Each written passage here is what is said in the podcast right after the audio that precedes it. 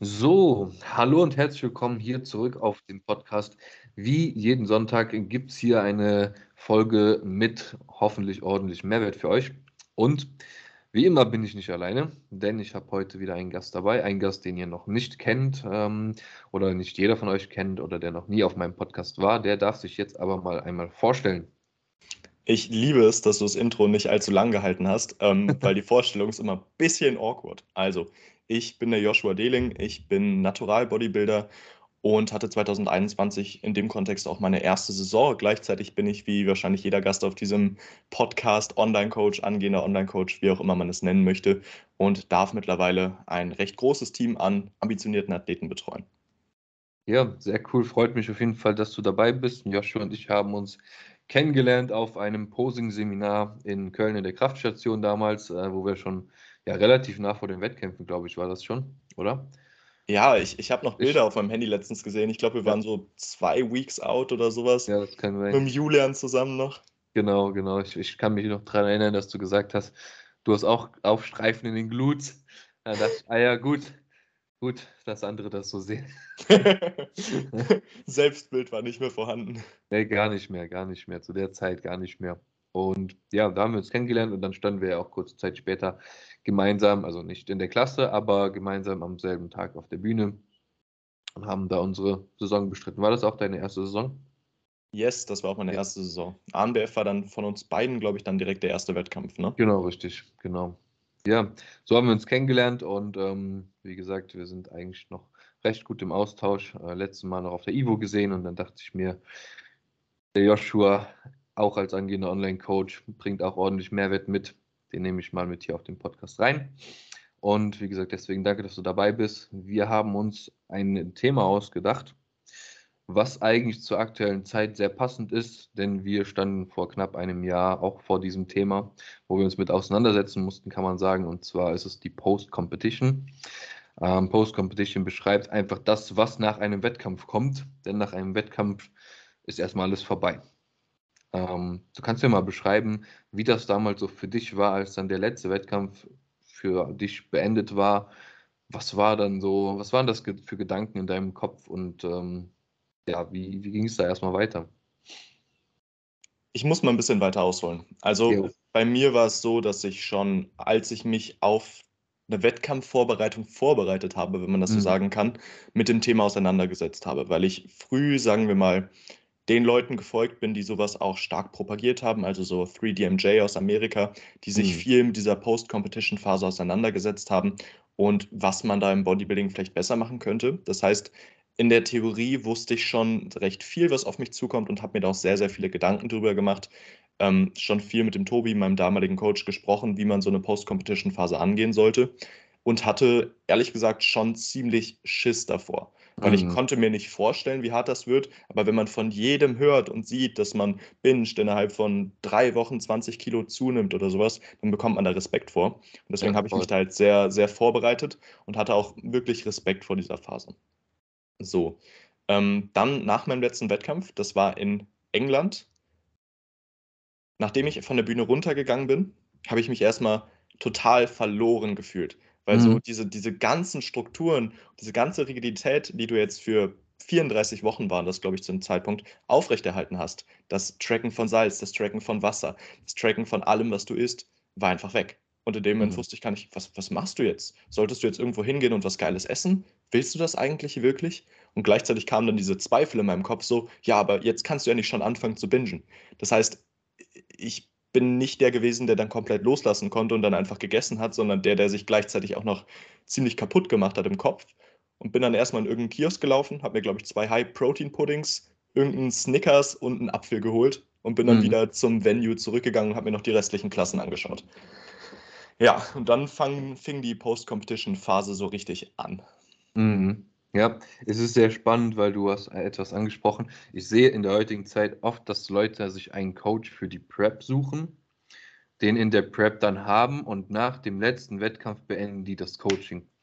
Aber gerade da ist ein Coach enorm wichtig, zumindest für die nächsten zwei. Also ich bin ja eh der Fan davon, dass ein Coach dir immer, immer zur Seite, also du wirst immer einen besseren Fortschritt machen, wenn du einen Coach an der Seite hast, meiner Meinung nach. Ich denke, das teilst du so.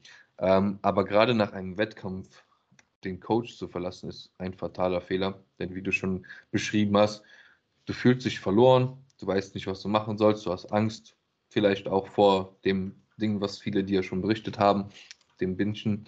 Und ähm, ja, das war bei mir jetzt nicht ganz so krass, weil ich hatte, ich war ja beim Freddy im Coaching und der Freddy, der ja auch, wie gesagt, schon einige Leute auf die Bühne gestellt hat, das selber auch schon alles erlebt hat, konnte mich da schon recht gut vorbereiten darauf, was auf mich zukommt, was eben enorm wertvoll für mich war. Ich konnte mich schon darauf einstellen und wusste, ja, dass ich mich vielleicht verloren fühle. Und ich habe mich verloren gefühlt. Als ich von der Bühne runtergegangen bin, war ich erstmal brutal happy. Das letzte Mal. Aber so der Tag, als ich dann wieder zu Hause angekommen war, wieder hier war, hat mir erstmal irgendwie alles gefehlt, weil ich habe die ganze Zeit, ich habe glaube ich über 50 Wochen gepreppt, für dieses eine Ziel hingearbeitet und alles daran genailt, sage ich mal, alles daran festgesetzt und das war auf einmal alles weg.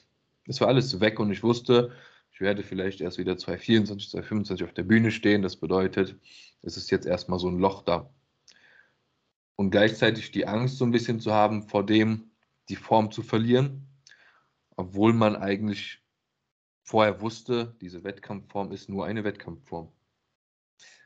Ich finde, das ganz Schwierige an der Post-Competition-Phase ist, dass man eigentlich, wenn man sich damit beschäftigt hat, weiß, was auf einen zukommt. Man weiß, ja. dass man lange auf ein Ziel hingearbeitet hat, was dann weg ist. Man weiß, dass man die Form loslassen muss. Man weiß, dass man mehr essen muss. Man weiß, dass man irgendwie Cravings kriegen wird. Und man denkt, man ist deswegen darauf vorbereitet, aber dann ist das in der Praxis da und irgendwie weißt du zwar, dass es da ist, aber es bringt dir in dem Moment echt nicht so viel. Ja, ja. also klar, du kannst das alles ein bisschen besser einordnen, aber dir geht es trotzdem scheiße. So, ja. und da kann mir niemand was anderes erzählen, dass es ihnen nach den Wettkämpfen ganz normal und gut ging. Genau. Ja. Vor allen Dingen, weil die Symptome, die du in der Prep hast, die sind ja nicht von heute auf morgen, weil die Prep zu Ende ist, weg. Ja, also ich hatte das noch ewig lange, dass ich mich lethargisch gefühlt habe, kalt gefühlt habe, dass ich mich teilweise noch so krank, kränklich gefühlt habe. Auch der Sexdrive und sowas hat bei mir ewig lang gedauert, zum Beispiel, bis der wieder angesprungen ist, oder bis ich da wieder ja, wahrscheinlich einen relativ humanen Testosteronwert in meinem Körper äh, ja, spüren konnte, sage ich mal. Und äh, die Symptome begleiten dich erstmal, aber du bist gar nicht mehr so gewillt, dann diese Symptome ja so zu akzeptieren, weil das Ziel, wofür du das alles akzeptiert hast, ja einfach schon, es ist weg. Du hast es ja schon erfüllt, es ist erledigt. So, ne? Dann sind die Symptome nicht mehr so leicht äh, zu akzeptieren, sage ich mal. Und vielleicht kompensiert man das Ganze dann einfach mit Dingen, die man sich die ganze Zeit verboten hatte, wie geiles Essen. Ja? Das, Oder? Ist, das ist ein enorm wichtiger Punkt, finde ich, dass du eigentlich dieses Leiden, was du in der Prep hast, nimmst du zwar wahr, aber du kannst es immer einem Ziel zuordnen. Du weißt immer, ja, ich mache das jetzt gerade dafür. Und mhm. Ganz ehrlich, so Hunger oder sowas war für mich in der Prep kein großes Problem, weil ich wusste halt, okay, es gibt jetzt nicht mehr Essen, du hältst dich an deine Makros. Bingen war für mich irgendwie, sagen wir, keine Option, hört sich jetzt blöd ja. an, weil die meisten Leute machen das nicht absichtlich, aber für mich war das einfach irgendwie, es kam gar nicht erst in Frage, dass ich irgendwie ja. mehr esse und ich habe den Hunger auch nicht so verspürt. Aber wenn dann diese Prep vorbei ist und dieser Stress von den Wettkämpfen fällt einmal von dir ab, und dann hast du immer noch diese Leidensgefühle, weil du hast vollkommen recht, die sind danach nicht weg. Dann denkst du dir so, hä, warum habe ich das jetzt? Warum geht das nicht weg? Wie mhm. kriege ich das weg? Und dann ist das Essen halt irgendwann für viele Leute der, sagen wir mal, treue Begleiter, der halt irgendwie diese emotionslose, emotionslose Phase kompensieren soll. Mhm. Voll, ja. Wie war das dann bei dir mit Thema Essen? Du hast den Wettkampf ähm, Tag hast, oder zumindest was nach der Show war, aber wie war das so dann in den Tagen darauf? Ich muss sagen, dass die Tage darauf eigentlich bei mir tatsächlich sehr kontrolliert waren. Mhm. Ich bin mir im Nachhinein nicht sicher, ob das die beste Entscheidung war. Ich glaube, es hätte mir mental gut getan, wenn ich mal für zwei Tage nicht getrackt hätte und für zwei Tage einfach mal wirklich mehr gegessen habe, was ja auch viele Leute heutzutage einfach so machen, sie für zwei Tage nach der Show einfach mal wirklich die Sachen essen, worauf sie Bock haben und danach wieder in die Routine zurückkehren. Bei mir war es tatsächlich so, dass ich mir von Anfang an schon zumindest Kalorienziele gesetzt habe. Ich glaube, ich bin von 2600 Kalorien, die ich am Ende der Diät hatte, so auf hm. 3,8, 3,9 oder sowas hochgegangen. Ja, ich hatte viele Kalorien zur Verfügung. Ja, ich wollte gerade sagen, ich war mit 1650 am Ende unterwegs. Oh Gott. oh Gott. Ja, auf, auf jeden Fall habe ich mir dann quasi vorgenommen, in diesen Kalorien drin zu bleiben. Das hat auch eigentlich die ersten Tage sehr, sehr gut geklappt. Ich war da recht routiniert, habe auch, wenn ich auswärts gegessen habe, eher was beim Thailänder bestellt, gegessen oder so, halt Dinge, die nicht ganz so kalorienreich sind. Und habe die ersten Tage gut kontrolliert. Aber dann kam der Punkt, dass das Körpergewicht trotzdem enorm angestiegen ist. Mhm. Und das hat mich in dem Moment dann wirklich fertig gemacht, weil ich mir dachte, boah, du gibst dir jetzt so viel Mühe, um diese Post-Prep-Phase gut zu nailen, weil du so Angst davor hast und trotzdem bist du jetzt auf einmal viereinhalb Kilo schwerer mhm. und dann habe ich angefangen, alles zu hinterfragen und das hat mich dann auch mental echt fertig gemacht. Ja, also mhm. das, das war für mich, glaube ich, so der schwerste Punkt.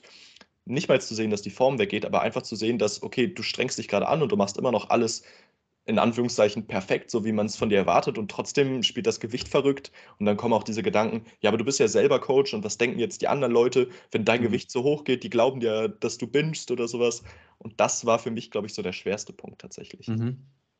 Okay, interessant. Ja, also sehr interessant. Bei mir war es da so, dass ich mir genau exakt zwei Tage gesagt habe, also vorher, nein, bestimmt schon vier Monate vorher. Ich habe mir das fast jeden Tag so eingeredet, weil ich auch innerlich so eine Angst davor hatte, dass ich es nicht schaffe, nur zwei Tage mir zu gönnen, sage ich mal. Und deswegen habe ich mir jeden Tag gesagt, ja, wenn die Prep vorbei ist, zwei Tage gönne ich mir, nur zwei, nicht mehr. So weißt du, so richtig jeden Tag das eingeredet und vor Augen geführt. Wie so ein Mantra. ja, richtig voll. Und das habe ich aber auch gemacht. Das war der Wettkampftag selbst, wo ich das, wo ich von der Bühne runtergegangen bin. Da habe ich dann sind wir als Team essen gegangen und ähm, habe dann einfach auch ja, an mehrfachen Restaurants gegessen und sowas an dem Tag. Cakes und Eis und äh, am nächsten Bäcker noch irgendwas geholt und alles drum und dran. Eine Tüte MMs gegessen und ein, ein, Energy Cake, den man vom Wettkampf bekommen hat, den Cookie vom Wettkampf und alles drum und dran. Wie, ähm, wie ging es dir dann abends, als du im Bett lagst, sagen wir mal, sowohl mental als auch körperlich? Hm, also ich bin über Nacht äh, tatsächlich mit dem Zug nach Hause gefahren von München. Okay ja, mit meiner Mutter zusammen. Und ich muss sagen, da ging es mir eigentlich relativ gut. Mhm. Hab äh, dann auf der Zugfahrt noch drei Tüten Gummibärchen oder so gegessen. ging es auch deinem Magen gut? Ja, voll. Also ich muss Krass. sagen, meine Mutter hat die ganze Zeit gesagt, ja, übertreib nicht, du bekommst sonst Magenprobleme und dies und das. Ich so, ja, wird schon, wird schon so, mein Magen verträgt das schon. Ja, war auch soweit eigentlich alles gut. Also auch, wo ich dann zu Hause war und am nächsten Tag habe ich mich nicht schlecht gefühlt oder sowas. Dann bin ich morgens aufgestanden, war auch alles gut. Direkt erstmal so einen Austrian Cookie Dealer in, in, in, in die Mikro geschoben. Geil. Und an dem Tag habe ich dann aber tatsächlich dann nur den gegessen morgens und noch so zwei High-Protein-Puddings mit Maiswaffeln. Bin dann den ganzen Mittag über habe ich nichts gegessen. Das war schon eine Herausforderung, weil schon mein Körper mir die ganze Zeit gesagt hat, du brauchst jetzt Essen, weil der dir irgendwo signalisieren will, Jetzt, jetzt hast du wieder wahrscheinlich Essen zur Verfügung. Und bevor wir wieder in so eine Notsituation kommen, wo der Körperfettanteil so enorm gering ist, wo das auch ungesund für den Körper ist und so weiter und so fort, fordert der erstmal alles ein. Alles, was er kriegen kann, fordert er die ganze Zeit. Und mental darüber zu stehen und zu sagen, ich habe jetzt eigentlich keinen Hunger, sondern es ist eigentlich nur mein Körper, der fordert, um wieder vorzusorgen für eine Phase, in der ich vielleicht wieder weniger zu essen bekomme. Das war enorm schwer, aber das hat funktioniert dann, weil ich wusste, am Abend gehe ich mit der Familie zum Chinesen All You Can Eat essen. So, das, das war dann auch gut. Also da habe ich bestimmt, also an dem ersten Tag habe ich locker 10.000, 12.000 Kalorien gegessen, dann am Wettkampftag selber und ich bin ja erst nachmittags von der Bühne runter. Bedeutet in relativ kurzer Zeit. Am nächsten Tag hatte ich so meine 7.000. Ja, ich glaube, das ist vollkommen normal. Genau. Und dann bin ich auf den nächsten Tag sofort wieder in die Routine gestartet und bin mit meinen 2800 Kalorien, glaube ich, reingegangen. Und die habe ich direkt beigehalten. Da hatte ich auch das, ich hatte schon, dass mein Körper was verlangt hat, aber ich habe es, ja, ich war mental stärker, stärker, ich konnte mental darüber stehen, sage ich mal, und mir sagen, dass ich eigentlich keinen Hunger habe, sondern dass mein Körper einfach nur was verlangt, was er gerade aber nicht unbedingt braucht. Wir haben dann schon geguckt, dass die Zunahmerate die ersten drei Wochen bei einem Prozent in der Woche liegt. Also schon äh, ganz ordentlich, sage ich mal. Aber das war dann mit 2800 Kalorien auch gegessen. Und dann sind wir danach auch da auch auf 2500 wieder runtergegangen und da waren wir dann halt eine Zeit lang. Und so bin ich halt quasi drei Monate noch da bei Freddy gewesen, glaube ich, und dann zum Chris gegangen mit sage und schreibe sechs Kilo mehr nach der Bühne. Also geladener, geladenes yeah. Gewicht. Ich hatte geladen meine 70, ja, knapp unter 70 Kilo, 69,7 oder so. Und äh, hatte danach dann 76 Kilo, als ich zum Chris gegangen bin, drei Monate später. Und ja, hat soweit wirklich gut funktioniert, aber auch nur, weil ich wirklich sehr gut darauf vorbereitet wurde. Sehr gut darauf vorbereitet wurde. Und das ist, glaube ich, ein Punkt, der enorm wichtig ist. Das hört sich wirklich so an, als hättet ihr das sehr gut gemeistert. Ja, es hört sich so an, als hättet ihr es gemacht, wie man es machen sollte. Und das schaffen tatsächlich die wenigsten. Also wenn, wenn man schon denkt, es schaffen wenig Leute in Stage Condition zu kommen, was so ist, ja. dann schaffen es auch sehr, sehr wenig Leute aus Stage Condition wieder rauszukommen, ohne in 10 Wochen 15, 20 Kilo, was auch immer zuzunehmen. Ja, ja. also das darf man auch nicht unterschätzen. Und ich will da nochmal kurz auf einen Punkt zurückkommen, den du eben angesprochen hast. Dieses, mhm. dieses nach dem Wettkampf, wenn man dann anfängt zu essen. Es, es ist wirklich, als würde man eine Schleuse öffnen. Ja, also wenn du einmal anfängst zu essen, dann will dein Körper einfach mehr. Ja, du ja. bist nicht gesättigt. Und das, man darf diese Vorstellung nicht haben, egal was du isst. Es ist wirklich egal, was du isst. Auch wenn du die 12.000 Kalorien isst, du willst mental noch mehr essen. Vielleicht mhm. signalisiert dir dein Körper dann irgendwie, ey, mein Magen ist so ein bisschen voll und irgendwie ist da ein Rumoren drin und mir ist auch schlecht, aber du willst trotzdem mehr essen. Ja, da mhm. fängt dein Körper dann wirklich an, einfach zu signalisieren, mehr, mehr, mehr. Weil diese Signale kommen ja nicht unbedingt daher, dass man jetzt in der Diät wenig gegessen hat. Klar, das hast du auch, aber einfach dahin, dass dein Körperfettanteil so niedrig ist. Und das wird halt auch einfach noch einige Wochen brauchen, bis der Körperfettanteil wieder höher ist. Und genau deswegen sind so Ansätze wie eine Reverse Diet, ja, also dass man versucht, die Kalorien langsam zu erhöhen, einfach nicht sinnvoll. Vor allem, ich spreche jetzt nicht für den Enhanced-Bereich, aber vor allem im Naturalbereich brauchst du halt einfach Körperfett, damit die Hormonproduktion auch wieder angeregt wird. Du ja. willst ja wieder ein normales Leptin-Grelin-Level haben. Das sind so die Hormone, die für Sättigung und Hunger zuständig sind. Du willst langsam auch einen Testosteronspiegel haben, der nicht äh, dem von einem 80-jährigen Mann gleicht, ja. sondern halt einfach wieder ein normaler, vitaler, junger Mann sein. Und dafür brauchst du einfach Körperfett und musst initial schnell zunehmen. Aber das heißt natürlich nicht, dass man sich jetzt drei Wochen lang das Gesicht wegbingen sollte. Mhm. Voll, voll. Weil das bringt dann auch nichts im Endeffekt. Also es bringt dir das nicht unbedingt schneller zurück, dieses Gefühl von wieder etwas mehr Vitalität, wieder von etwas besser fühlen und ähm, mehr Testosteronhaushalt und sowas, glaube ich, als wenn du, also ich sage nur so, man kann ja auch sagen, gut, ich fahre einen Kalorienüberschuss im Aufbau. Du wirst aber nicht unbedingt viel mehr aufbauen damit, wenn du 3000 Kalorien mehr isst, als du verbrauchst, oder 500 Kalorien mehr isst, als du verbrauchst. Du wirst einfach nur fetter. Exakt.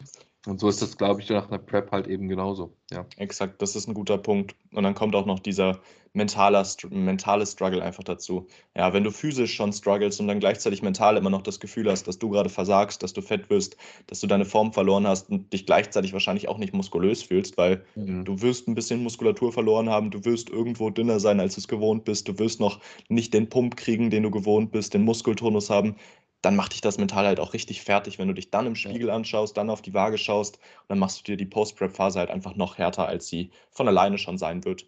Voll, ja, ist auch ein guter Punkt, die Waage. So, die haben wir nämlich in den ersten drei Wochen, glaube ich, nur äh, einmal die Woche, glaube ich, gemessen oder zweimal die Woche, um mich da einfach mental von meinem Kopf her von zu lösen. Weil ich, ich muss sagen, ich hatte damit nicht so das Problem, auf der Waage, auf die Waage zu schauen, weil ich vorbereitet war und ich damit gut leben konnte, was dann da steht. Mhm. Aber es kann nicht jeder. Ich kenne Leute, die sich da, also die wirklich nach so einer Prep in so eine Essstörung verfallen sind und auf, dem, auf der Waage am nächsten Tag ein Kilo mehr hatten, ja, weil sie einfach auch da nur ein Kilo mehr hatten, weil sie einfach auch gar nicht so wirklich irgendwie sich was gegönnt haben nach dem, nach dem Wettkampf oder so. Und dieses Kilo sie aber schon so krass mental unglücklich gemacht hat, dass sie in eine Essstörung verfallen sind und dann sogar Angst davor hatten, eine Paprika zu essen. Oh Gott, okay. Ja, das also ist dann das andere stark. Extrem. Das ist das andere Extrem. Ja. Man, man braucht also, wirklich diese Balance irgendwo. Ja, voll, voll. Ja, und ich kenne auch Leute, die so relativ depressiv in so depressive Verstimmungen gefallen sind, weil das Ziel war weg. Und es war aber erstmal nichts da. Also es war nichts mhm. mehr in greifbarer Nähe, was man jetzt tut. Ich war nicht so, so hart, aber für mich war es so, mir hat auch erstmal das Ziel gefehlt, weil ich wusste, ja gut, ich gehe erst 2024, 2025 wieder auf die Stage, da war ich ja noch netti unterwegs und ähm, wusste nicht so, oh, was, was ist jetzt mit meinem Leben, so was, was tue ich jetzt? Und dann habe ich mich erstmal zugeballert mit drei Jobs. Erstmal drei Jobs gleichzeitig gemacht. Da war ich von morgens bis abends eigentlich beschäftigt. Ich habe das aber selbst nicht gemerkt, dass ich eigentlich nur davor weglaufe dass ich gerade so planlos rum, rumlaufe im Leben. Ja, und habe mein Leben dann einfach zugeballert mit Arbeit. Ich meine, das hat mich vielleicht bewahrt davor, dass ich ein Loch, in ein Loch falle. aber war auch nicht gesund für mich. Habe ich irgendwann dann auch gemerkt. Aber andere Leute zum Beispiel sind vielleicht auch in ein tiefes Loch gefallen, so habe ich mitbekommen, die dann wirklich so in Richtung depressive, depressive ja, Phasen gekommen sind, wo sie richtig lustlos waren, keinen kein Spaß mehr am Leben hatten und nicht mehr wussten, so, was sie erfüllt oder wofür sie hier sind. Ne? Vollkommen. Vollkommen. Und ich glaube, da ist halt so ein wichtiger Punkt. Man sollte schon vorher so ein bisschen sich Gedanken machen, was ist danach?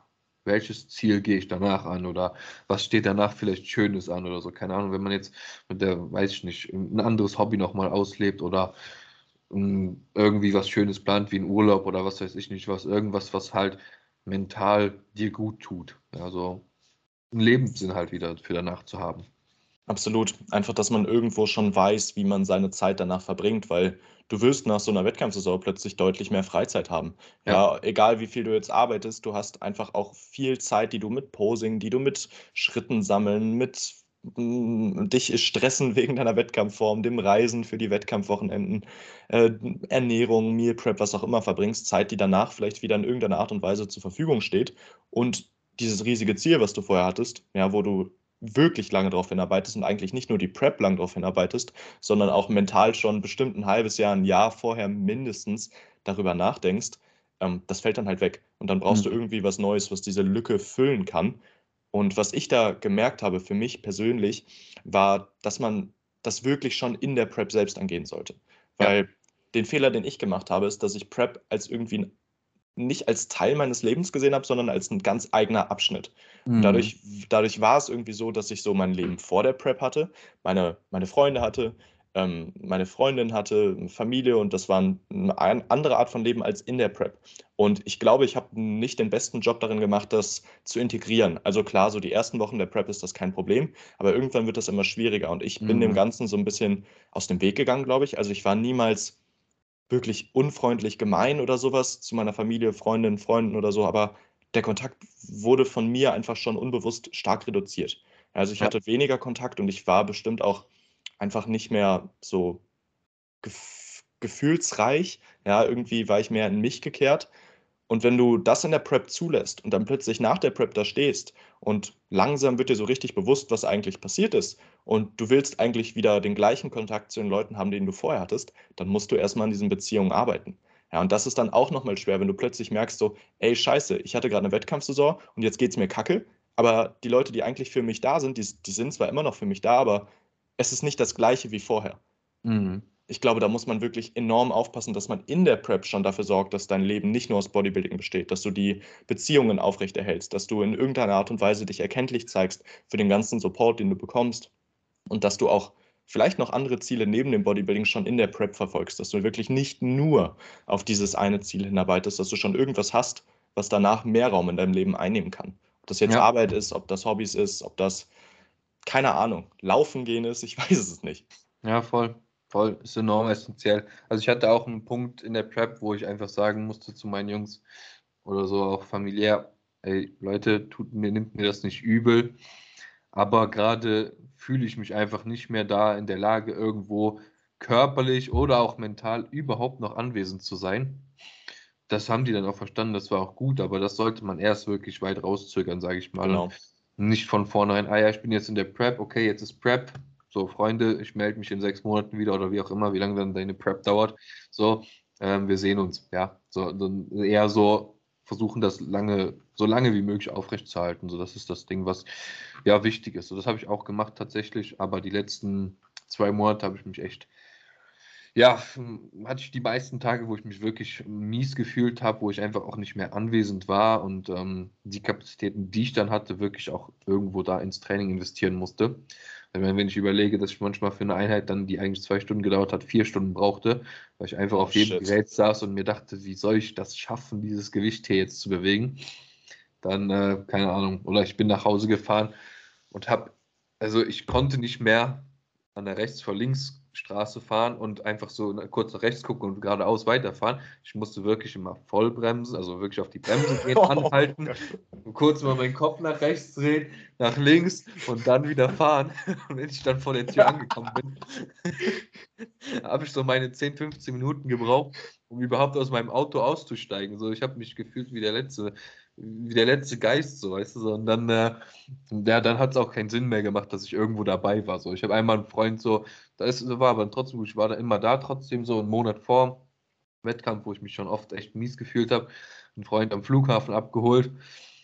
Und äh, der wusste halt, wie ich, wie ich drauf bin jetzt so aktuell. Ich habe dir das auch erklärt vorher und so. Und wir haben den ganzen Fahrtweg nicht geredet. es war einfach nichts drin in meinem Kopf. Da war Leere, pure Leere, Luft, gar nichts. So. Im besten Fall ging dir mal irgendeine Pose durch den Kopf. Ja, sowas. So. Da war aber sonst pure Leere. Das Einzige, ich hatte da noch so einen Sportwagen, da war so ein Tunnel, da bin ich ja durchgefahren.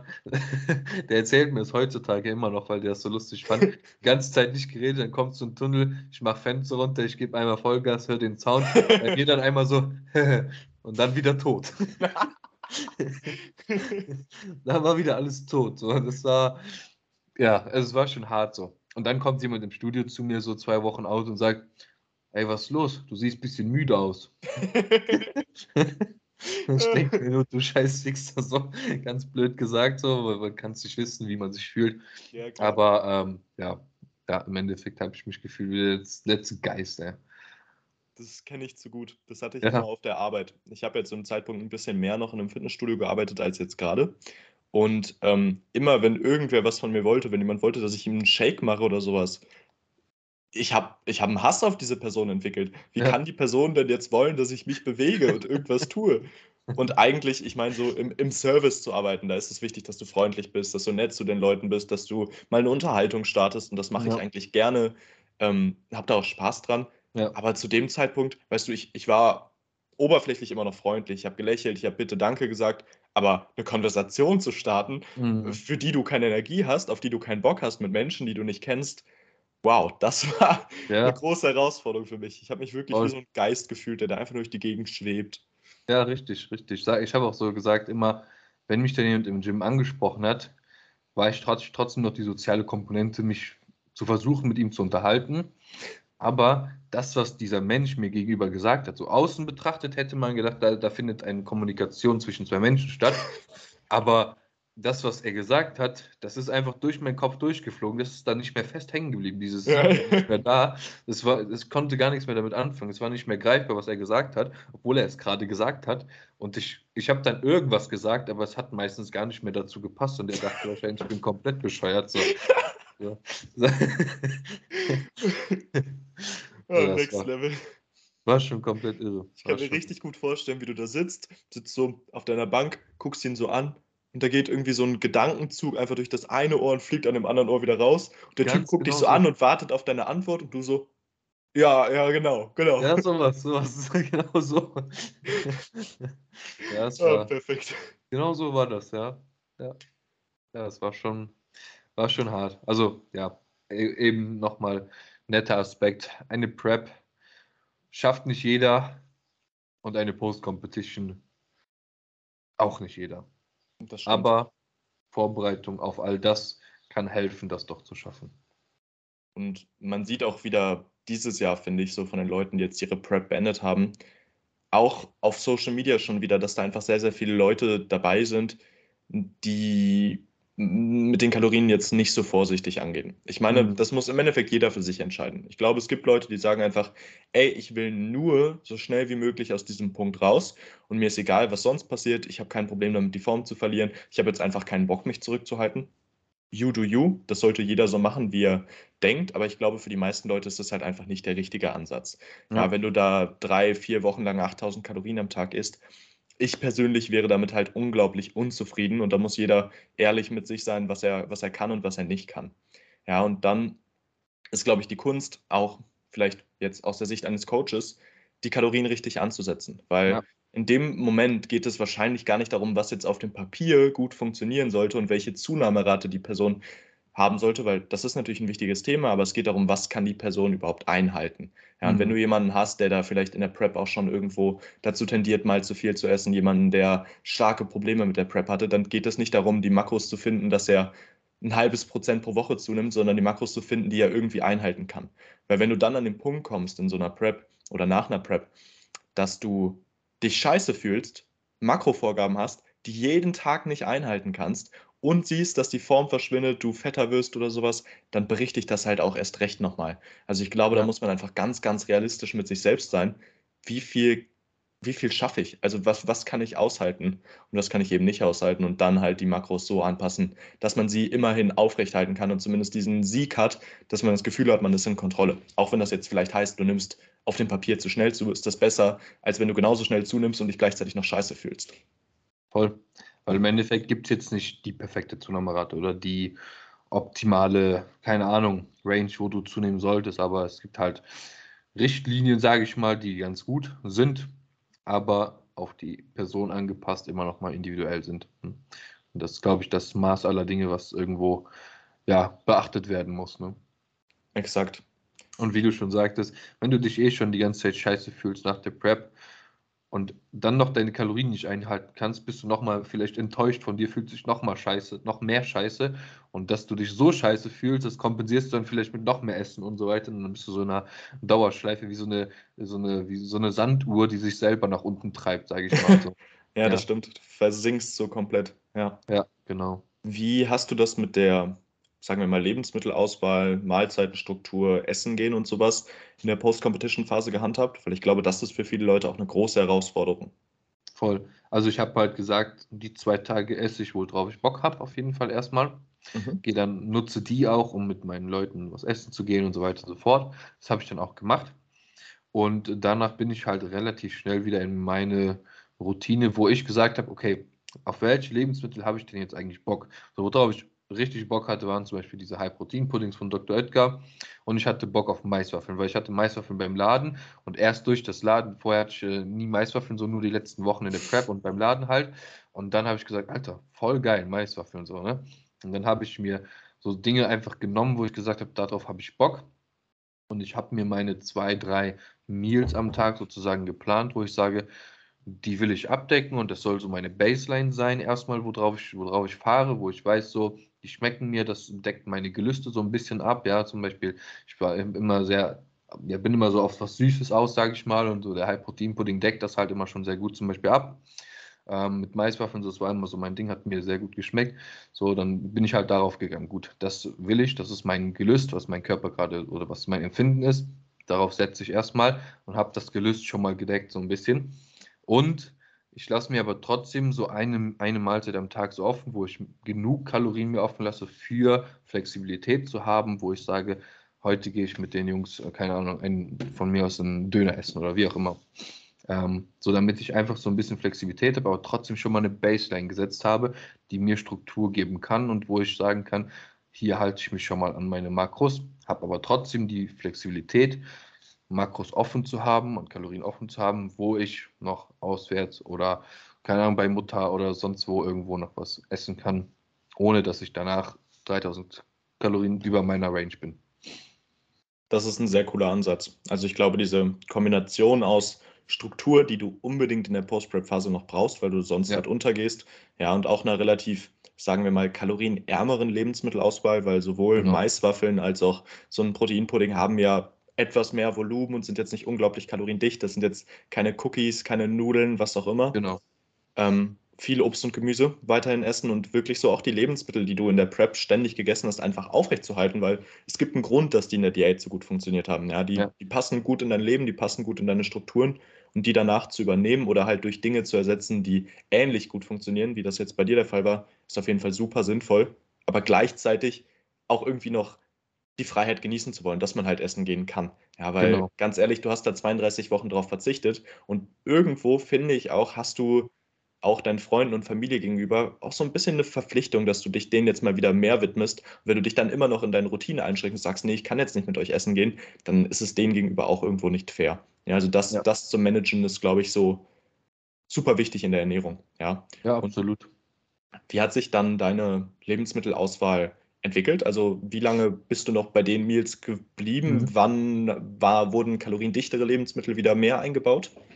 Also ich muss sagen, ich habe relativ lange mit relativ kalorienärmeren Sachen noch hantiert, sage ich mal, weil das Hungergefühl natürlich trotzdem da war, auch wenn du dir sagen konntest, von der mentalen Komponente her, gut, das ist jetzt einfach nur das, was mein Körper signalisiert bekommt, denn er will einfach mhm. noch vorsorgen für die nächste Phase, wo ich vielleicht wieder wenig zu essen bekomme, wieder einen niedrigen Körperfettanteil, wie auch immer. Ähm, und bin dann erstmal eine Zeit lang echt so dabei geblieben, habe das so etabliert gehalten. Ich habe auch zum Beispiel teilweise, ich habe glaube ich jeden Tag noch einen Salat gegessen zum Beispiel, wo ich so ein ganzes Glas, 400, 500 Gramm oder so, Bohnen sind da drin, Bohnen mit in meinen Salat gekippt habe, so, weil es einfach geil war und ähm, auch ja, gesättigt hat im Endeffekt. Und ähm, irgendwann natürlich mit den nächsten Kalorienanhebungen und sowas kam dann halt auch wieder das ein oder andere kaloriendichteren zu, was ich zum Beispiel in der Prep ewig vermisst habe, waren Brötchen. So, die oh, sind ja. halt fester Bestandteil meiner Offseason, weil ich liebe Brötchen über alles so. Und ähm, ja, im Endeffekt mittlerweile habe ich halt meine Baseline oder dann habe ich meine Baseline gesetzt gehabt und habe dann halt bei Erhöhungen meistens nichts großartig an der Auswahl geändert, sondern einfach nur die Menge ähm, erhöht, mhm. sage ich mal. Oder zum Beispiel ein Obst von Himbeeren, was wenig Kalorien hatte, auf Banane getauscht, zum Beispiel, was mehr mhm. Kalorien hatte, sowas halt. Ne? Denke so, ja, mit jeder Kalorienerhöhung, die mehr wurde, sage ich mal, ist es immer ein bisschen mehr gekommen. Ich glaube, das ist nämlich auch genau der richtige Ansatz. Ja, also wenn man halt direkt nach der Prep anfängt, wirklich all diese extrem schmackhaften Lebensmittel zu essen, wenn man anfängt, keine Ahnung, statt seinen Haferflocken dann irgendwelche Cereals zu essen oder sowas, dann macht man es sich halt noch schwerer. Ja, weil ja. diese Lebensmittel sind nicht dafür ausgelegt, dass sie sättigend sind. Das sind Dinge, die du vielleicht in deiner Offseason, der tiefsten Offseason ist, wenn du wirklich keinen Hunger hast. Und wenn du anfängst, die zu essen, wenn du gerade den höchsten Hunger hast, dann sorgst du halt selber dafür, dass du irgendwo einen Kontrollverlust erleiden wirst. Ja. Ähm, und das dann auch so langsam Schritt für Schritt wieder zu integrieren, ist, glaube ich, wirklich the way to go. Und ganz ehrlich, ich glaube, du verpasst dadurch auch nichts, weil ich weiß nicht, wie es bei dir war, aber die erste Schüssel an Oats mit 150 Gramm oder so, die ich mir nach meinen Wettkämpfen gemacht habe, die hat besser geschmeckt, als heutzutage jeder Kuchen schmecken würde. Ja, also wenn ich mir jetzt das geilste Stück Kuchen der Welt holen würde, diese Schüssel Oats, ich verspreche es euch, sie hat besser geschmeckt. Ja. Und das ist bei allen Lebensmitteln so. Also ich glaube, ich noch, war noch nie so dankbar für Essen wie in der Post-Competition-Phase. Ob das jetzt irgendein Gemüse ist, was ich sonst nie essen würde, oder gebratene Pilze, alles schmeckt. Deswegen bleibt bei den kalorienarmen Sachen, ist es trotzdem eine Geschmacksexplosion. Und dann könnt ihr halt Schritt für Schritt langsam auch mal wieder eine Pizza integrieren, einen Döner essen gehen, ähm, wie auch immer. Ja, oder genau. halt, keine Ahnung, Cereals einbauen. Aber das braucht halt irgendwo seine Zeit. Voll, wie, voll. Wie, wie lange hat die Post-Prep bei dir so gedauert? Wann würdest du sagen, war die vorbei? Kannst du dich da noch dran erinnern? Also ich glaube, wir waren eigentlich relativ schnell wieder in, in raus, da sage ich mal. Ich glaube, es waren, wenn es hochkommt, sechs, sieben Wochen. Okay. Lass sechs, sieben Wochen sein und dann sind wir eigentlich schon wieder in die ja, Baseline gestartet, auch mit mehr Trainingsvolumen und sowas, wieder mit einem angepassten ähm, Trainingssetup und angepasster Intensität. Vorher war ja eher so, Lower Intensity und dem Körper mal viel Zeit zu geben, alles zu generieren, zu recovern und auch so ein bisschen Spaß zu haben im Training. Und ja, dann glaube ich, so nach sechs, sieben Wochen sind wir wieder reingestartet, so mit fester Struktur, Plan und okay, ähm, okay. mit dem Ziel halt eben auch. Ne? Warst du da schon wieder erholt, was so Hungerlevel angeht, Sättigungsgefühl also angeht, Cravings angeht, Schlaf? Also ich muss sagen, ich muss sagen, meine Cravings haben sich eigentlich relativ schnell eingependelt. Das war eigentlich relativ schnell erledigt, einfach glaube ich durch meine Struktur, die ich mir gesetzt habe. Okay, was verlangt mein Körper? Mein Körper verlangt süß, okay. Was kann ich tun? High Protein Pudding oder ein Skier mit Flavor Tasty, was mir das Gefühl von Süße gibt, ja. Da war das eigentlich relativ schnell erledigt. Mhm. Ähm, aber so mit dem generellen, so dass ich mich fit gefühlt habe oder auch so, der Sexdrive, so der Testosteronhaushalt, oh, ja. der Spielbare in meinem Körper, also es hat bei mir enorm lang gedauert, ne, muss ich sagen. Das hat bei mir wirklich sehr lang gedauert, mindestens locker dreieinhalb Monate oder so, wo ich gesagt habe, so, okay, jetzt fühle ich mich wieder dementsprechend, dass da auch wieder ein bisschen Testosteron in meinem Körper ist. So, ja. Mhm. Das hat schon echt lang gedauert, muss ich sagen. Das war, ja, hat schon, war schon nicht kurz. Ja. Wie war es bei dir? Ähm, bei mir war es, ich würde fast sagen, andersrum. Also, Mhm. ich muss sagen, so mein Testosteronspiegel, beziehungsweise jetzt einfach nur gemessen an meinem Sexdrive, äh, kam recht schnell wieder, war zwar noch nicht so auf dem alten Level, aber ich würde sagen, vielleicht nach so sechs, acht Wochen war spätestens alles wieder normal. Ähm, aber mein Hungerlevel war wirklich lange erhöht. Und das war für mich mhm. total merkwürdig, weil in der Prep hatte ich gefühlt gar keinen Hunger. So, ich, das, das lief alles. Aber nach der Prep kam dann wirklich Hunger. Und zwar jetzt nicht nur Cravings, sondern einfach Hunger. Ja, ich hätte Mhm. auch 500 Gramm Gemüse essen können, hätte noch mehr Gemüse gewollt. Ja, dieser klassische Vegetable-Test, nein, ich Ja. hatte schon Hunger. Und ich fand das so spannend zu beobachten. Ich habe ja 2021 ähm, auch den Julian vorbereitet mhm. und es war einfach so interessant zu sehen, ähm, weil wir das ja quasi gleichzeitig durchgemacht haben. Es war für uns beide die erste Saison, obwohl ich ihn gecoacht habe. Und einfach zu sehen, wie unterschiedlich das bei zwei Athleten ablaufen kann, dass diese Symptome einfach genauso individuell sind wie vielleicht dein Kalorienbedarf oder sowas. Ja. Dass das einfach alles, bei manchen Leuten ist die Post-Prep-Phase nach vier Wochen vorbei und andere Leute sind nach einem halben Jahr immer noch nicht da, wo sie sein sollten, sowohl was ihren Kalorienverbrauch, Stoffwechsel angeht, als auch den Testosteronspiegel. Mhm. Ich glaube, da muss man halt einfach sich selbst Zeit lassen und sich nicht stressen, wenn alles nicht nach drei Wochen wieder perfekt ist, weil das ist bei den ja. meisten Leuten so. Voll, voll. Also ich muss sagen, meine Gravings, wo ich eben drüber gesprochen habe, die waren relativ schnell erledigt. Mein Hunger war lange da. Ah, okay, okay. Mein Hunger war relativ lang. Also ich muss sagen, ich habe das Gefühl, also nicht mehr, dass man so einen Hunger hat wie in der Prep, keine Frage. Aber ich habe das Gefühl, dass ich auch heute noch ständig essen könnte vom Hunger. Also ich bin schon hm. gesättigt, aber mein Körper verlangt einfach. Der hat schon Bock zu essen, ja. Also nicht, weil ich ein Graving habe, sondern wirklich, weil ich das Gefühl habe, Alter, ich habe einfach Hunger. So weißt du, was ich meine? Krass. Ich esse meine drei Brötchen und denke mir danach, ja und jetzt? So, weißt ja, und jetzt? hattest, du das, hattest du das vor der Prep auch so oder meinst du, dass es schon hängt schon zusammen mit der Prep? Also vor der Prep hatte ich das nicht, muss ich okay. sagen. Vor der Prep hatte ich das nicht. Ich habe da in meinem, also ich meine, ich bin da auch ähm, vom KFA relativ gut dabei gewesen, was nett hier auch nochmal ein bisschen was anderes ist, als, sage ich mal, auf der anderen mhm. Seite. Da muss man halt eine gewisse Baseline mal überschreiten, sage ich mal. Ähm, nicht too much, aber ein bisschen mehr als jetzt aktuell, um, um Progress zu machen. Und da hatte ich am Ende, glaube ich, auch meine 4000 Kalorien. Da hatte ich auch teilweise abends so das Gefühl, Alter, wie soll ich jetzt den Topf Nudeln hier noch reinzimmern? Mhm.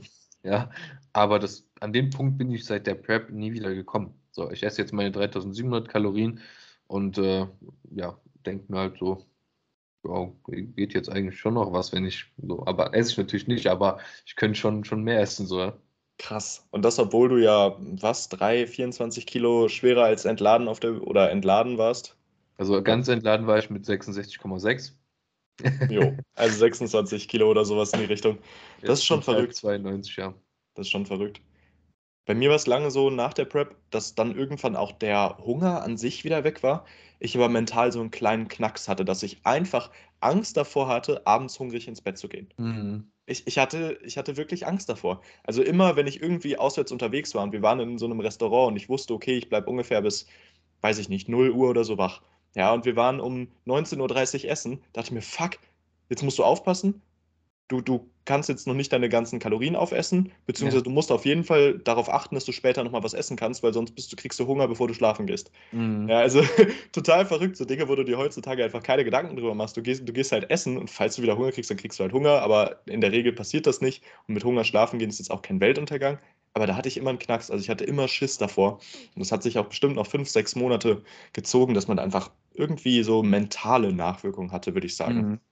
Das Ja. hatte ich auch eine Zeit lang noch, muss ich sagen. Also, da habe ich dann auch keine Ahnung, wenn man dann abends essen gegangen ist, ich hatte gesagt: „Oh, jetzt habe ich nur noch so 800 Kalorien und wir haben erst 18, 19 Uhr.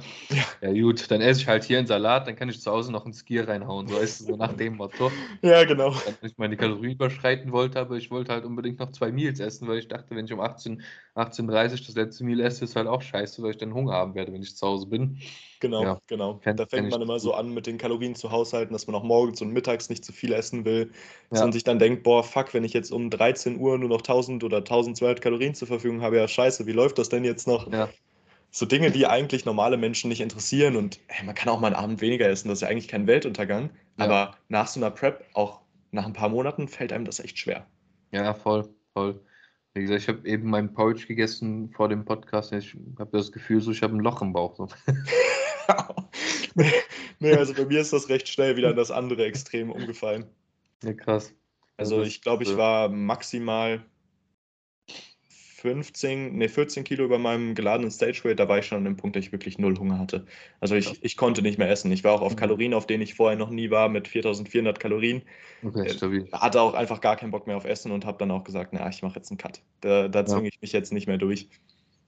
Das ist krass. Ich bin, an dem Punkt war ich halt noch nicht. Also, ja, doch, in meiner Netty Offseason habe ich schon gedacht, ja, schon hart, aber jetzt seit der Prep halt nie wieder. Ne? Ich bin nie wieder an diesen Punkt gekommen, wo ich gesagt habe, so, boah, ich bin jetzt so richtig voll. So, weißt du? gar ja. nicht mehr. So. Meinst du, meinst du, die PEDs spielen da irgendwo rein? Weil vielleicht auch einfach, dass du jetzt in der Post-Prep-Phase, was heißt Post-Prep-Phase, aber seit der Prep so viel Muskulatur aufgebaut hast, dass du auch einfach natürlich irgendwo mehr Hunger hast, beziehungsweise vielleicht auch direkte Einflüsse von PEDs auf Hunger bestehen, das weiß ich jetzt gar nicht. Ich glaube, Oder? direkte Einflüsse von PEDs auf Hunger, die ich drin habe, jetzt nicht unbedingt. Okay. Also nicht wirklich, aber ähm, ich glaube ja, also natürlich mein Verbrauch ist einfach immer höher und ich muss sagen, wir fahren mit den Kalorien, schauen wir halt schon, dass wir die Body Composition, wie sie gerade ist, vom Körperfettanteil mhm. her quasi eigentlich relativ aufrechterhalten können. Und mhm. ich bin jetzt nicht fett oder so, würde ich sagen. Ich bin äh, nee. jetzt auch nicht shredded, aber ähm, würde sagen, relativ, wie soll man sagen, es ist ein relativ humaner Off-Season Körperfettanteil, würde ich sagen. Ja. Und ähm, wir schauen halt immer, dass wir ja relativ bei diesem, bei diesem Body Composition, den wir gerade haben, ungefähr bleiben können. Und ähm, passen daher auch die Kalorien immer slowly an, sage ich mal. Und gerade so in den letzten Wochen ist das Gewicht mal nach oben gegangen und dann wieder bum, bum, bum nach unten gefallen. Und dann okay. passen wir halt wieder an. So, ne? Ich war, wie gesagt, vor zwei Wochen bei 92,3 Kilo. So, letzte Woche hatte ich dann wieder ein Gewicht von 90,8 Kilo. So, und dachte ich mir, Alter, was geht denn jetzt ab? So, ne? Wir hatten erst vor vier Wochen oder so die Kalorien erhöht. So, jetzt haben wir diese Woche wieder erhöht. So, und dann ging es die ersten zwei, drei Tage wieder hoch. Und jetzt ja, bin ich wieder bei 92 Kilo. Aber so vom Gefühl her wird der Look auch noch ein bisschen besser. Ja, ich glaube einfach, dass wir ja, dem Körper einfach so viel geben, wie nötig ist, um Progress zu machen. Mm, okay, ja, ähm, verstehe ich. Aber theoretisch der Körper schon mehr könnte, also mehr ja. könnte. Dadurch, dass du jetzt quasi, wenn man das so betrachtet, eigentlich Muskulatur nur aufbaust und nicht viel Fett, dass du dann quasi immer an dem Punkt bist, dass du dem Körper nicht das Signal gibst, okay, wir essen mehr, als wir brauchen, sondern immer genauso viel, dass dadurch halt der ja. Hunger dann auch bestehen bleibt. Ja. Genau, so würde ich sagen. Also, und ich glaube, das ist einfach so ein Punkt. Das ist das, der Körper fordert grundsätzlich schon mehr, weil er auch irgendwo was an, ansetzen will, nochmal mehr, Klar. aber ähm, ja, das lassen wir halt nicht zu. Eigentlich ja. perfekt. Ich, ich hoffe und gehe davon aus, dass wir das Gewicht oder die Kalorien bald auch nochmal anheben werden. ähm, ich mein, das sagt schon vieles, wenn du dich über eine Kalorienerhöhung noch freust. Boah, immer, immer. Ich äh, freue mich immer extrem. Äh, ich, ja, wenn, wenn ich überlege, jetzt einfach zwei äh, Brezeln Pre-Workout-Snack anstatt eine, ist schon nice. oh, ja. Boah, also das ist dann ein Snack für mich. Ja, früher war das eine Mahlzeit in der Prep. Das ist schon geil. Ja. Ja, willst du ähm, oder hast du noch ein, ein, ein Ding, was offen ist für dich? Ähm, ich glaube, wir haben viele Themen abgehandelt. Vielleicht können wir noch mal kurz so ein bisschen darauf eingehen, was man im Training erwarten sollte. Ja, also was, ja. was da auf einen zukommt, was man vielleicht nicht machen sollte und so weiter, weil ich glaube, Ernährung haben wir jetzt echt gut und Mindset, Zielsetzung haben wir gut abgehandelt. Vielleicht noch mal kurz ein mhm. bisschen was zum Training sagen. Ja, ich glaube, das ist ganz gut. Also was ich vielleicht als allererstes sagen will, möchte, ist, dass du dir keinen Druck machen sollst, wenn du wieder ins Training einsteigst, irgendwelche extremen Leistungen zu wiederzuholen, die du vielleicht vor der Prep hattest, wenn du schwächer geworden bist, weil der Körper einfach Zeit braucht, um wieder in alte Muster zu kommen, wieder stark zu werden und den ganzen Damage, den du ihm in der Prep, sage ich mal, zugerichtet hast, so ein bisschen zu recovern. Deswegen, also bei mir war es zumindest so, dass ich dann nicht direkt am Anfang die Sprünge gemacht habe, aber mir damit auch keinen Druck gemacht habe. Und das ist, glaube ich, ganz wichtig, weil man ist nach dem Wettkampf immer oft sehr hyped und will von vornherein Vollgas geben und All Out und äh, High Intensity und alles drum und dran. Aber der Körper ist gar nicht so in der Baseline, vor allen Dingen mit dem niedrigen KFA und dem, der, dem niedrigen Du hast ja in der Prep schon ein hohes Verletzungsrisiko mit dem niedrigen KFA und auch so generell deine Konzentrationsfähigkeit und dein, dein alles, das, was du so im Training bringen musst, dieses, diese Confidence da reinzubringen, das hast du am Anfang ja auch noch nicht sofort. Meiner Meinung nach, oder war bei mir zumindest so, und das dir da nicht den Druck zu machen, dass du jetzt irgendwie Vollgas geben musst, ich glaube, das ist halt enorm wichtig, denn dein Körper braucht erstmal Zeit, um den Damage der Prep so ein bisschen zu, zu regenerieren und dann kannst du auch im Training wieder langsam rangehen und Gas geben. Ich habe am Anfang das so gemacht, die ersten zwei Wochen wirklich nach Lust und Laune trainiert und das trainiert, wo ich Bock drauf hatte, mit aber relativ moderaten Intensitäten. Ja. Also einfach zu schauen, dass ich einen guten Pump mir abhole und dass ich dem Körper gut was an, an, ähm, ja, an Spaß gebe, sage ich mal, im Training und äh, ja, aber nicht irgendwie anfangen zu dokumentieren, meine Leistungen und zu erwarten, dass ich jetzt in relativ kurzer Zeit wieder extrem starke Leistungen bringen kann. Ja, stimme ich dir vollkommen zu. Also kein Druck ist, glaube ich, wirklich so das Motto, was man haben sollte, weil im Endeffekt, auch wenn du vielleicht das Gefühl hast, dass du jetzt wieder viel mehr Power hast, weil du gerade 800 Gramm Carbs installiert hast, mhm. wenn du dich jetzt vielleicht nicht an unsere äh, Vorgaben ja. hinsichtlich Kalorien gehalten hast. Ähm, du, du bist einfach nicht Superman. Also du gehst in dieses Gym und du denkst vielleicht, boah, das kann jetzt nur die geilste Session der Welt werden und dann bewegst du Gewichte und die sind teilweise einfach geringer als in der Prep und denkst du so, ey, was geht hier ab? Ja, mhm. und da muss man halt einfach ganz ehrlich mit sich sein. Der Körper war durch die Prep auch irgendwo immer in so einem Alarmzustand, in so einem vigilanten Zustand wo er einfach über Adrenalin funktioniert hat, über vielleicht viel Koffein funktioniert hat. Und wenn dann dieser Stress wegfällt, dann bist du halt auch einfach lethargisch im Training. Und dann ist da einfach keine Power hinter. Und das muss ja auch nicht. Ja, weil im Endeffekt ist das eine Recovery-Phase. Du sollst dich erholen, sowohl was dein Körperfettlevel angeht, als aber auch was vielleicht deine passiven Strukturen angeht, ähm, was andere Probleme angeht, die du in der Prep entwickelt hast. Und deswegen mach einfach Piano. Ja, vor allem so in den ersten zwei, drei, vier Wochen brauchst du keinen Plan. Du solltest ins Gym gehen, du solltest nicht zum Muskelversagen gehen. Geh nur so oft trainieren, wie du möchtest. Weil auch hier kommt wieder ein wichtiger Punkt. Prep sorgt dafür, dass dein Training irgendwann keinen Spaß mehr macht. Bei 99 Prozent der Menschen. Und Voll. das war bei mir tatsächlich auch nicht direkt nach der Prep wieder da. Also ich dachte mir, boah, jetzt isst du mehr, du hast keinen Druck, du gehst ins Gym, du hast Spaß, kriegst einen geilen Pump. Nee, war nicht der Fall. Ich hatte keinen Bock ins Gym zu fahren. So. Und das hat mir dann auch wieder Druck gemacht, weil dann machst du dir Sorgen, so, okay, wie lange soll das jetzt so gehen? Habe ich mhm. vielleicht keinen Spaß mehr im Training? Habe ich diesen Spaß verloren? Und wenn das dann irgendwie dein größtes Hobby ist, deine Leidenschaft ist und gleichzeitig irgendwo auch dein Beruf ist, denkst du so, ja, scheiße, was passiert hier gerade? Mhm. Aber das ist normal. Ja, also dieser Spaß wird wiederkommen, du wirst wieder Bock haben, du wirst auch wieder Power haben, aber halt nicht in zwei Wochen, auch nicht in vier Wochen, sondern vielleicht dauert es sechs, acht Wochen, bis du langsam dieses Gefühl kriegst, okay, ich bin wieder robust, ich habe wieder eine Weichteilhemmung, ich habe wieder Drive im Gym, ähm, ich kann wieder meine Grenzen überschreiten und dafür musst du halt einfach erstmal vorher ein bisschen den Druck rausnehmen. Ja, voll, voll. Ich glaube, das ist enorm wichtig und enorm essentiell. Und dann kommt irgendwann die Lust und Laune wieder und dann kann man auch wieder Zielsetzungen angehen. Genau, genau. Vorher sich irgendwie Ziele zu setzen, nur weil du denkst, du musst jetzt im Training Ziele setzen, weil du es immer so gemacht hast, ist einfach dämlich. Ja, weil du wirst die wahrscheinlich nicht erfüllen können. Die Ziele werden dich gleichzeitig nicht erfüllen. Ja, ja das bringt da nichts. Ja, voll. Ich glaube, das war nochmal ein guter Anreiz von dir. Guter Punkt, den wir noch mit reingebracht haben. Danke dir. Ja, wieso wir das Ganze gemacht haben und wieso wir das jetzt gemacht haben, ist, weil gerade einige Athleten, Athleten in dieser Saison ihren letzten Wettkampf dieses Wochenende bestreiten und die Saison beenden. Und ähm, wir hoffen einfach euch da draußen, die in die Situation jetzt kommen werden, die Post-Competition-Phase vor sich zu haben, ja, einen Mehrwert zu geben, ähm, euch das Leben dahingehend zu erleichtern und ja, einfach zu schauen. Ja, wir hoffen einfach, dass wir euch damit irgendwie das Ganze leichter machen und äh, ihr ein paar gute Tipps abgreifen könnt, um die Post-Competition relativ gut zu durchstehen. Und zumindest auch zu wissen, was auf euch zukommt. Ja, voll. Genau. Absolut. Hier würde ich vielleicht nochmal das kleine Angebot aussprechen, weil ich selber weiß, wie es sein kann, vor allem, vor allem für die Leute jetzt vielleicht, die keinen Coach haben wenn ihr irgendwie Post-Prep gerade struggelt, Probleme habt, euch nicht sicher seid, ob das normal ist oder sowas, ihr könnt gerne mir schreiben, bestimmt auch dem Jerry schreiben, wenn ihr irgendwie Fragen, okay. Probleme oder irgendwas in der Art habt. Äh, wir versuchen euch da dann ein bisschen ins Gewissen zu reden oder was auch immer. Ja, also schreibt uns gerne. Voll, ja. Ja, ich glaube, damit haben wir eine sehr stabile Folge hier abgehalten. Gute 53 Minuten haben wir jetzt im Kasten. ich würde sagen, ist doch stabil. Ähm, ja, wir hoffen einfach, dass wir euch damit ordentlich was mitgeben können, dass ihr gut durch die Phase kommt. Wünschen euch eine gute Recovery-Phase und damit bedanke ich mich auch nochmal bei dir, Joshua. Vielleicht magst du nochmal anregen, wie man dich irgendwie auch finden kann. Ich werde dich eben markieren, aber ähm, ja, doppelt halt besser, würde ich sagen. Vielen, vielen Dank, Jerry. Ja, war echt ein cooles Thema. Danke dir für die Einladung. Fand ich sehr cool. Ähm, wie man mich finden kann, eigentlich nur auf Instagram.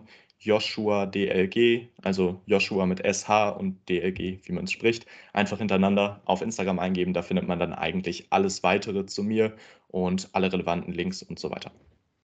Perfekt. Gut, damit würde ich sagen, hoffen wir, hat euch die Folge gefallen. Sind natürlich immer enorm dankbar für ähm, ja, eure, euer Feedback, ob per Message, per Story, was auch immer, Bewertung des Podcasts. Und ähm, damit wünschen wir euch einen stabilen Sonntag. Macht's gut und bis bald.